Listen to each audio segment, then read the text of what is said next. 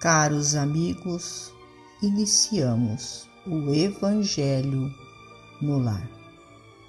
Rogamos a Deus, nosso Pai, a Jesus, médico de homens e de almas, o amparo e o auxílio, para que juntos possamos orar por nós e por todos os nossos irmãos necessitados. E se não for, ó Deus, pelo merecimento de cada um de nós, que seja pela vossa misericórdia divina.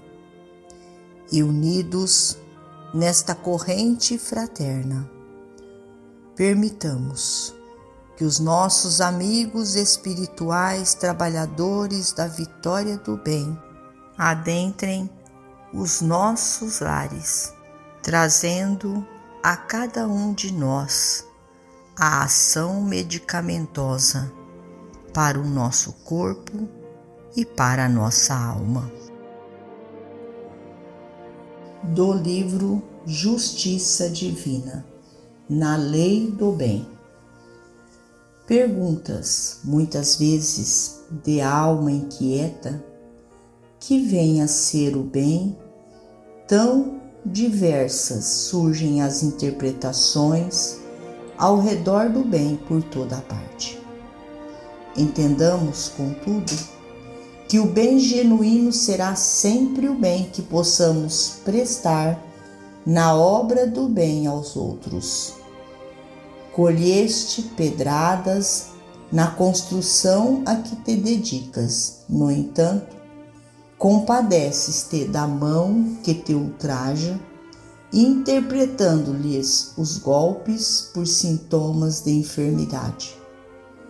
Ouviste frases insultuosas em torno do teu nome e registras a agressão por loucura daqueles que as pronunciam sem alterar-te no auxílio a eles sofreste assalto na tarefa que realizas, mas não te revoltas contra a injúria dos que te invadem a seara de esforço nobre, trabalhando sem mágoa no clima da tolerância.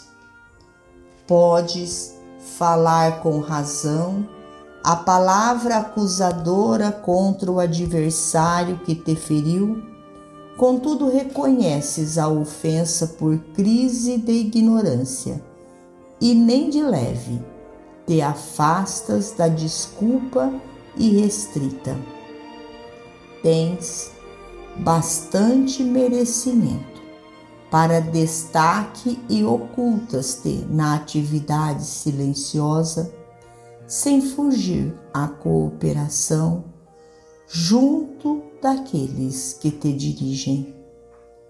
Conservas a possibilidade de reter o melhor quinhão de vantagens e não te lembras disso, ofertando o melhor de ti mesmo aos que te comungam a experiência.